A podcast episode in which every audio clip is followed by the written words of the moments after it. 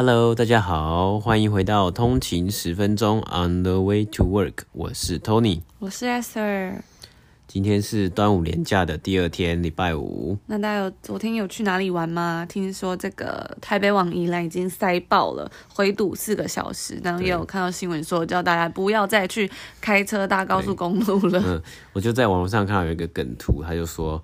呃，廉价你都在哪里？然后就是一张高速公路，然后都是车子的图片。嗯，大家就是在花时间在高速公路上面。那如果大家碰巧呢，现在正在回堵或塞车，也可以赶快收听我们的呃频道，因为我们已经其实已经大概有二十几集了。如果有还没听的话，嗯、也可以听一听。确切来说，我们是有二十五集。没错，今天已经是二十五集了，哇，好快哦。对啊，很快，就是我们每天。这样子做这这些节目，然后跟这个听众来分享然后，跟大家来分享，希望大家喜欢。对，没错。然后听说台台湾现在很多饭店都在打折嘛，我最近看很多 YouTube、嗯、YouTuber 都在住饭店，嗯、感觉超爽的。啊、超爽的。看那个金华酒店，他说两个晚上六千六，然后还有附晚餐，还有早餐，两客牛排，超爽，超爽。对啊，真的，大家可以好好利用。对啊，如果大家平日的时候有点时间啊，有钱有闲这样子。就可以去住一下，这样子有没有体验一下这种不一样的人生？没有啦。对对，那我们就要来跟大家聊聊我们今天要讲的，嗯，第一个内容呢，就是我之前有在 Instagram 上面跟大家分享说，这个月在读什么书。那这个月要跟大家介绍的书就是这个 Twelve Rules for Life 生存的十二法则，这样子。对，那这本书呢，就是嗯，是一个加拿大的多伦多大学心理系的教授所写的这样子。对，那听到这个书名啊，就是诶，生存的十二法则，怎么就大家可能会觉得说蛮鸡汤的？嗯，就是这个名称，就是诶，又又是这种在讲生活的意义这样。然后，而且它副标题又是说，当代最具影响力的公共知识分子对混乱生活开出的解方。那大家是不是就会觉得听得一头雾水？对啊，什么叫 什么是公共生活？公共公共知识分子又是什么？没错，我也觉得他翻的很混乱生活有什么？这两个就是搭不起来啊。没错，那我们等下就来跟大家讲一下这本书到底是在讲什么。那其实它完全不是一本鸡汤哦。然后我们也是会来跟大家讲说，哎，这本书到底值不值得看？这样子。嗯哼，OK。好，然后第二则新闻呢，我们就是要继续为大家做一些追踪的报道。前几集我们有讲过这个德国的 FinTech 巨头 Wirecard 这间公司，它呃就是消失了，国王的新衣消失了二十亿的这个它的收入来源这样子。那它在这呃昨天的时候已经正式的向德国的法院申请破产的程序了。那我们也要做一系列的这个进一步的报道。没错，对，然后呢，所以我们就来跟大家聊聊这个 Twelve Rules for Life，嗯哼，这样子。那 OK，这个作者叫做 Jordan Peterson，然后我们先来可以现在跟大家讲一下这本书为什么会，它其实是一个。非常火爆的一本书，就是它很红。那它怎么红呢？它是在嗯二零一八年上市，到现在已经狂销大概三百万本了。嗯，然后雄踞五十二国的图书畅销榜，连续十二周就是在亚马逊 Amazon 的总榜的 Top One。哇哦！所以以这样的销售排行来说，算是很不错。但我真的，但我自自己必须说，我自己在读这本书的时候，我觉得。是有一点难读的，因为他其实，嗯，嗯，这个这个这个作者他是在呃多伦多大学的心理系的教授嘛，所以其实他读起来这本书里面有一些，因为我是读英文版的嘛，那我也有稍微看一下中文版，我就觉得说他其实讲了很多东西都是用科学的东西在讲述这个心理现象或是社会现象，那其实，哦哦，他也用了很多呃宗教上来说，比如说他用了道家，用了什么，嗯。就是不同的教派什么等等的，就是用了很多，还有荣格的心理学啊等等，所以一开始看的时候你会觉得有点一头雾水，但是坚持把它看下去，你就会觉得收获很多。嗯，对。那十二法则，我们等一下会来跟大家讲这十二法则到底是什么。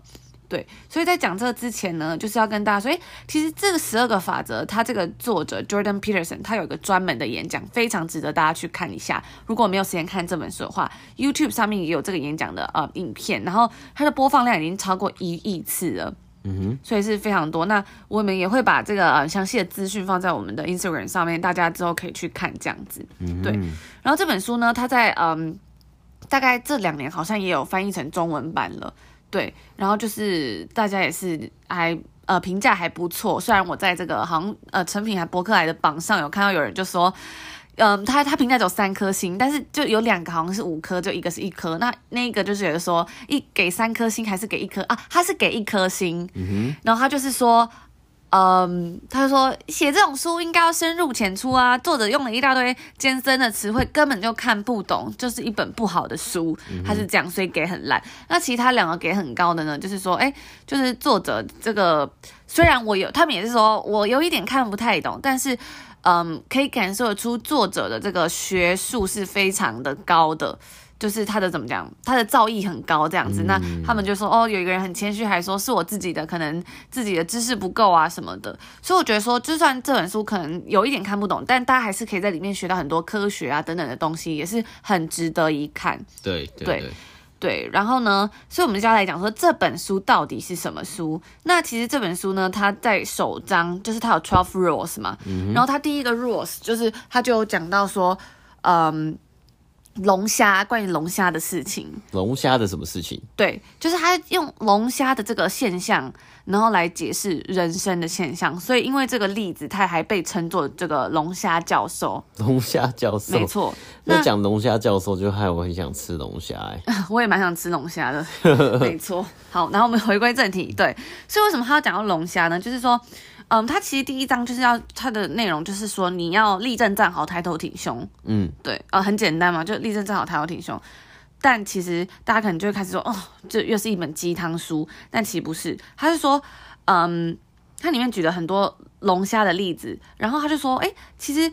自信的龙虾都是很抬头挺胸、无所畏惧的，所以他们会赢。那他其实就讲到说，龙虾的这个什么，嗯，好像是神经系统还是什么的吧，就是很好研究，所以很多呃学者会拿龙虾的的这种身体内部来研究。然后他们就有发现说。嗯，就是龙虾的这个社会里面也是存在着很多生存的阶级。就我发现说，好像呃，这个叫 serotonin，就是血清素比较高。就是你就是怎么讲，龙虾当两只龙虾在争，他们会争地盘嘛？那他们怎么打架呢？他们有，他就说有不同的 level，就从 level one 好像到 level five。那一开始可能是他们就会看彼此的形态，比如说，哎，你的动作怎么样？你的。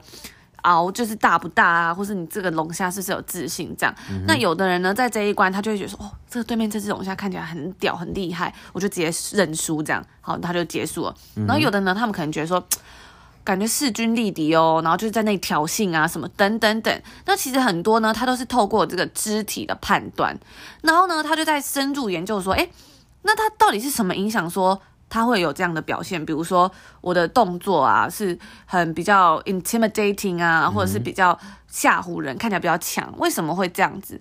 他们就说原来是因为，比如说有些龙虾，它的呃身体里面的血清素是比较高的。嗯、那他他有另外讲一个什么素，我有点忘记了，就是也是一个呃激素还是什么，就体内的。嗯、那他说血清素比较高的呢，你就很容易表现的出哦抬头挺胸啊，然后非常有自信啊，你的仪态让人不敢恭维这样子。嗯，他就说这些东西就反映到说，诶，他们打架的时候，因为龙虾是依靠这种外表啊或什么的，那他可能就会就会赢了嘛，因为他就是看起来很厉，看起来很厉害，所以他就可以抢夺到比较好的生存位置，这个土地这样子。那他抢夺到这个生存土地之后呢，他就可以拥有比较好的资源、比较好的交配的对象等等的。可是失败的这只龙虾呢，它的血清素就会降低。它血清素降低之后呢，它就是可能。比较没有那么昂首阔步啊，或什么。那等到下一次他又要要去打仗，遇到另外一只龙虾争地盘的时候，他又没自信，所以他就又会失败。所以作者就要跟你讲是说，诶，其实我们就是怎么讲，龙虾其实你以为它是每次每次打，但是它其实是受到它自己身体里面这个嗯血清素影响很大，嗯哼，就是仪态影响很大，嗯、就是。怎么讲？他想要告诉我们，可能是说，哎，你自己心里面觉得你是怎么样的人，他会反映在你的外表上，然后影响到别人认知是你是怎么样的人，到最后再影响回你自己，觉得你自己是怎么样的人。经常、嗯、很绕口吼。所以就是说，你应该要先战胜自己，你才能战胜其他人。对的感觉，没错没错，很好。对，你帮我讲出来了。对，就你一直想要打败其他人，可是其实关键是在于你自己。你这只龙虾，今天你是非常的。懦弱或是非常的害怕的时候，你就已经在开头就已经输一半了。没错没错，所以我就觉得，哎、欸，大家就觉得 就觉得说，那其实蛮厉蛮特别的，因为我们有时候都会觉得说，哎、欸，很多东西好像都是世袭的、啊，是传承的，或是怎么样的，但后来你就发现。就从这龙虾例子，你就发现说，其实有的龙虾它可能就是只是声势比较浩大，他自己对自己很有自信，然后他就可以一直就找影响到他后来说，诶，他可以找到比较好的母龙虾来交配啊，他可以有比较好的食物、比较安全的地方等等的，然后这样一代一代影响下来，就是它整个就会不一样了。那不好的龙虾，它可能第一次它本来没有那么不好，可是因为它第一次失败，它就血清素降低，从此就变成这样。没错，所以我就觉得哇，那那还蛮特别。那其实他在这一章里面也讲到了很多很深入的话题，等等等的，就是说，嗯，比如说你越是血清素越低，你可能就是越害怕嘛。所以你就是对于未来，你就是对于这个 chaos 就是混乱。他这本书讲到很多混乱，是你是没有能力去处理的。就是怎么讲，你的身体会下意识把你的很多精力放诸在现在，嗯，呃，就是。放诸在预防未来的不好的事情啦，应该这样说。嗯、所以你就是你根本没有多余的能力去活在当下、啊、或做什么，因为你就是要保护你自己嘛。所以你可能会驼背，那这个动作可能就比较防御性的。对，那其实你在一个没有办法面对这么多混乱的状况下，你很难去发挥你自身的实力啊，等等等的。所以我觉得就是读完这章，我其实蛮有感触，因为像我自己就是一个比较。怎么讲？比较容易紧张，比较容易焦虑的人，或者是遇到一些未知的事情，我就会觉得说，就开始胡思乱想，然后就越往不好的地方去想。这样，可是我就读完这篇之后，我就觉得说，哎，其实有时候面对这种混乱啊，或者什么，我们是不是应该要，不管是不是好的，但是可能就是要像他讲的，像一个龙虾的体态，就是你要这样子哦，stand 就是 stand straight 啊，这样子，然后 shoulder your shoulder back 这样，那让自己有自信，或者是说，哎。你要就是 open 去接受每一个挑战，每一个混乱，这样子，就是我就觉得说，哎，蛮蛮蛮怎么讲？就是他讲的这些原则都还蛮简单，蛮 cliche，就是很老掉牙。可是呢，就是他会用一个很新的观点跟你讲说，哎，你可以做不一样，这样，我觉得蛮蛮感动我的吧。因为就是我有时候在面对未来的时候就会很紧张。我相信不知道有没有听众也是这样子，就是面对不确定的事情的时候会感到。可能害怕啊，或什么的，但是他在这里面就跟我们讲说，诶，当你愿意去直视这些东西的时候，even 它是混乱的什么的时候，你就已经是对你的人生负责了。嗯，那你对你自己的这个负责的时候，其实你就可以去拥有更多的能力，你自己就会有更多的信心，等等等的，然后去接受更多的挑战，然后甚至迎接来更美好、更充实的人生，这样子。对，嗯、这这个是这一这一篇章是我觉得，我觉得怎么讲，还蛮还蛮。有让我就是学习到吧，虽然我觉得就是他的东西还是蛮难的啦，这样子。哎、欸，可是我觉得他，哎、这个作者这样子想要带给我们的这个写写作的风格，其实跟我们第一次介绍这个书，这个 Malcolm Gladwell 这个作者其实有有一些非常雷同的之处啊，像是比如说 Malcolm Gladwell 其实也是他想要。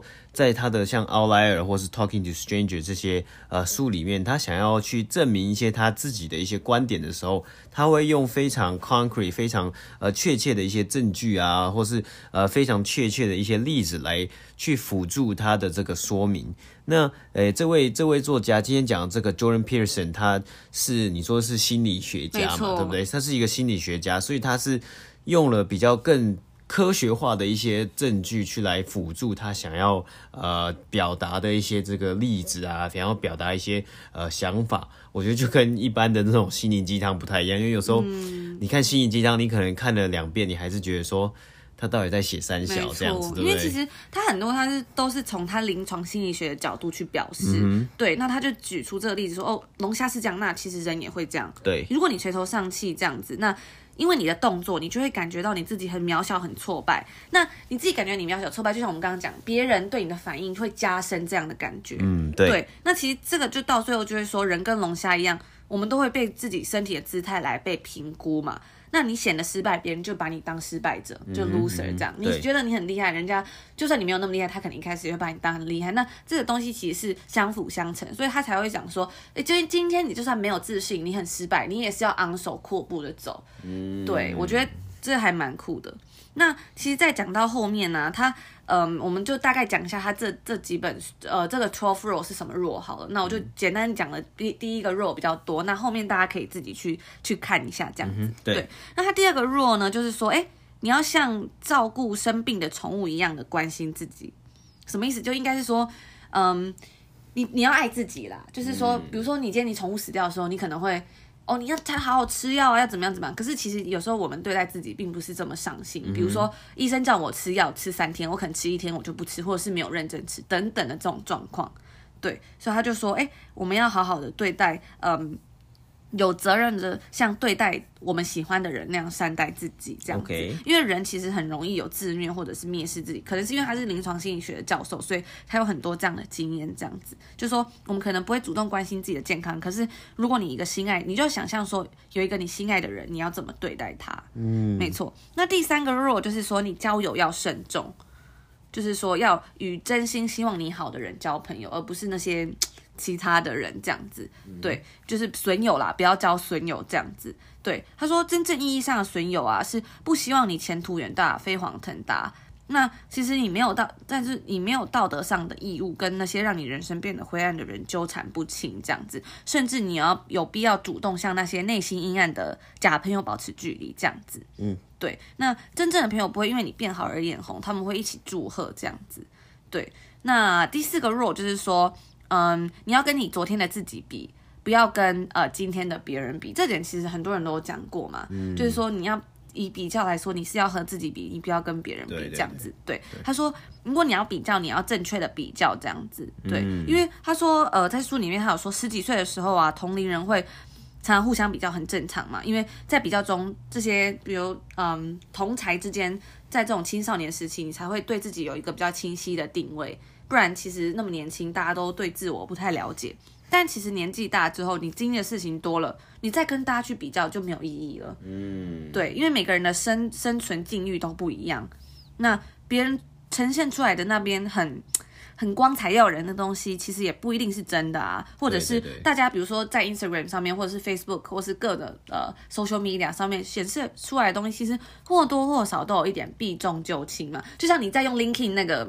找工作的，你也不可能把不好的东西写上去嘛。对啊，大家一定是很小的 project 也写的很大这样子。嗯、对啊，所以就是，嗯，大家就是说，以前小时候我们可以跟别人比，因为我们要找出自己的定位，我们自己喜欢自己的样子。那长大之后，你就是要跟自己比就好了。对，嗯哼。那，嗯，对，那 Rule Five 呢，就是说，嗯。别让孩子做出令呃令你讨厌他的事情，这样子。那这这个章节主要讲比较多，就是育儿方面啦。对，那大家就是有兴趣可以再多看一点这样子。然后 Rule Six 呢，就是说批判世界之前要先清理你的房间。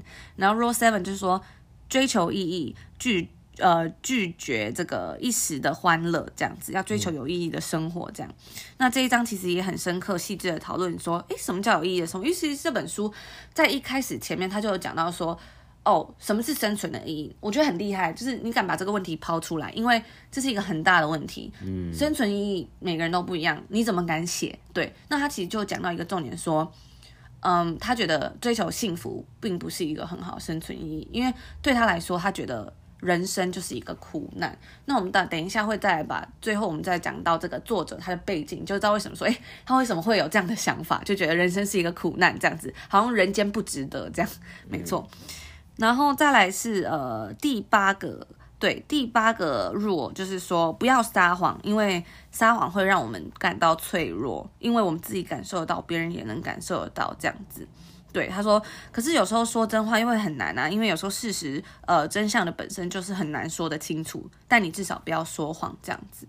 对，在 r o n i 呢，就是假设你跟一个你对话的人，嗯，和你对话的人知道一些你不知道的事情，就是说一段成功的对话是说，诶，对话结束之后你会学到很多新东西，你对世界的理解这样子。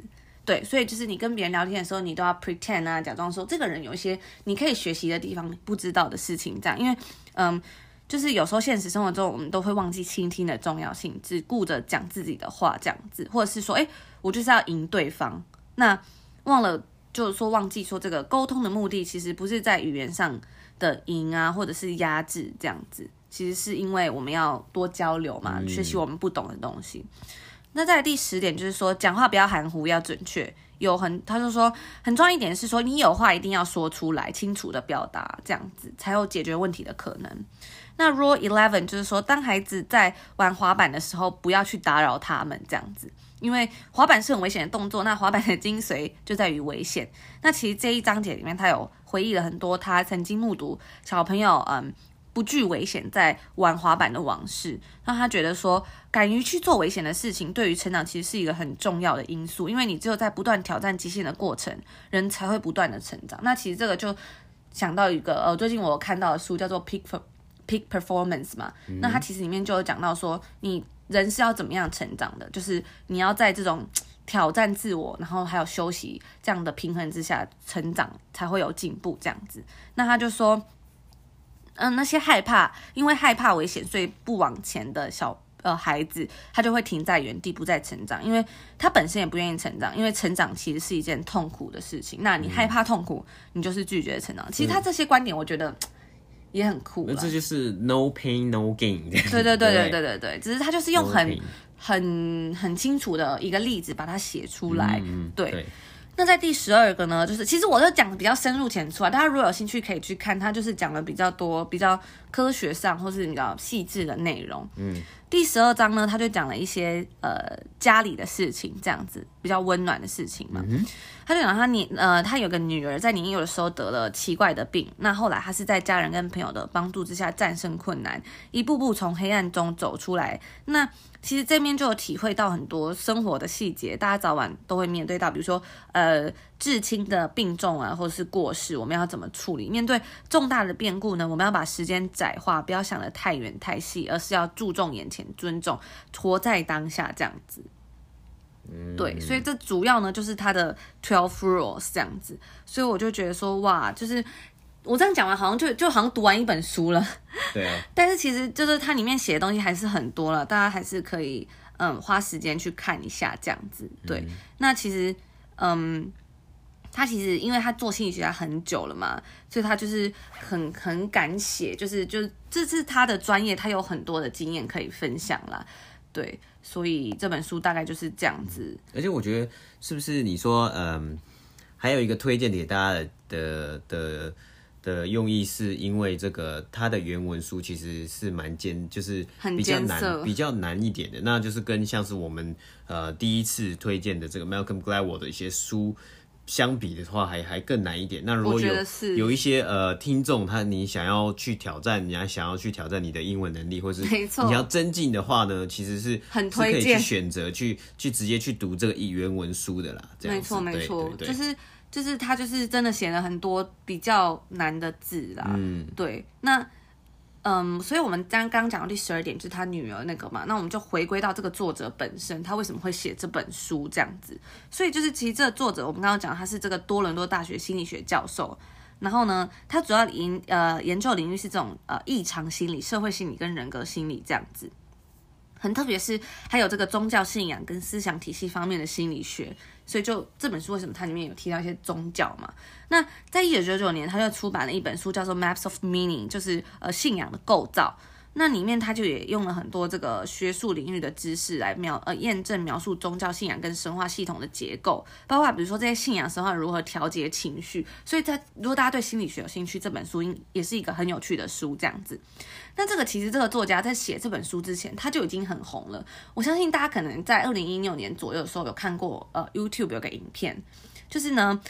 有一个一系列影片是呃批评了政治正确跟加拿大政府 C 十六法案的影片，那就是这个这个这个什么这个作家做的。嗯、那他认为这个法案严重压迫到呃言论自由，随后他就受到一系列的媒体报道，这在当时真的是轰动一时，我非常有印象。就是他就讲了一堆政治，因为他是一个怎么讲，他在节目上就是。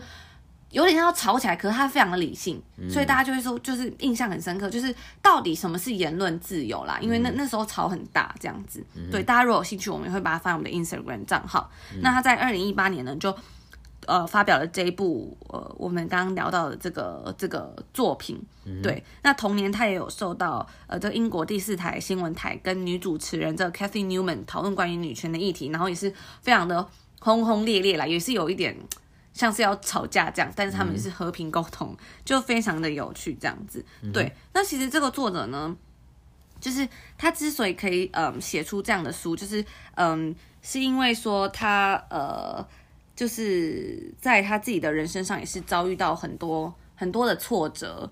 对，那他其实他是在加拿大的这个 Alberta，就是在一个比较北部的地方，比较酷寒的荒原长大。他做过了洗碗工、加油站工人、厨师、养蜂人、油田工人，甚至是铁路工人。那作为心理医生呢，他除了自己从小到大经历很多人生的艰难之外，他其实也见识到了很多人间的不幸，这样。比如说他在呃他女儿六岁的时候，我们刚刚讲到罹患了这个呃多关节幼年型类风湿关节炎这样子，然后一直在整个青少年反复发作，接受了这个呃关节置换手术，然后经历这种嗯药物成瘾的戒断过程啊，就是长达二十年的疼痛这样，直到他完成这本书才刚刚痊愈这样子，所以就是怎么讲，就是说我们就知道说他如果没有一点信念的话，他其实是很难。很难在这个上面坚持下来的，对，所以，所以这就是可能为什么他可以写出这样这么深刻的一本书这样子，然后他也有，他就是很跟大家讲说，嗯，人生的目的不一定要追求幸福，因为人生就是一个苦难，那我们要学会去直视这些苦难，然后去面对它，然后好好的活下去，这样，所以我觉得这就是他最不鸡汤的部分，对，就是他跟你讲说，哦，幸福不是唯一解啦，就是你不一定要幸福，你才要活才能活下去吧。对，所以我就觉得很值得大家去推，呃，很值得大家去看呐，这样子。对，就有时候觉得说鸡汤好像是鸡汤都带带给你很多很正向的东西，没错。然后也给你一些很多很很，我觉得是让你看到一些很很棒的一面啊，或是想要讲一些那种很很棒的事情。可是像你看到这些人，他是有真的经历过真实的一些。他自己的一些经历啊，或者说他举出了一些非常确切的证据之后，你觉得会你会觉得更有可信度啦？我觉得是这样子讲。我觉得是诶，而且就是说，因为他真的经历过这么多，那其实我们看到很多鸡汤都是那种，或是我们看到很多故事演讲都是成功的过来人在讲的。嗯，那其实。那种东西也是有参考价值，但是大家可能就会觉得，就是好像就是有一个模板，说你怎么样怎么样，这样你就会成功嘛，对不对？对。但其实他想要教你的，他就是没有跟你讲这些，他只有跟你讲说，哦，你在面对这些困难的时候，你要就就很像他教你怎么去钓鱼啦。他不是跟你讲说这鱼有多好吃，嗯，鱼有多大多漂亮，他是跟你讲说，你如果在钓鱼的时候很困难，你要怎么去面对？嗯，这例子吧，觉得好不好？但是就是说，他就是很很直接的跟你讲说。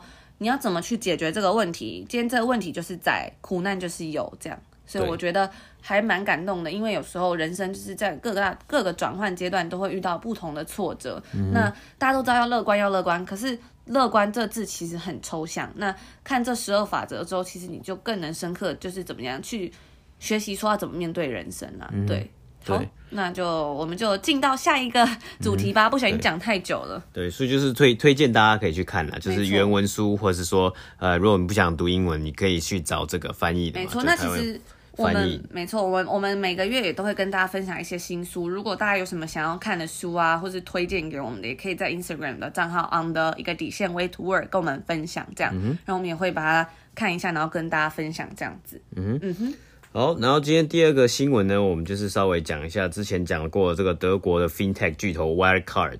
那他昨天的时候，呃，昨天呢，他就呃公布向法院申请的这个破产的程序。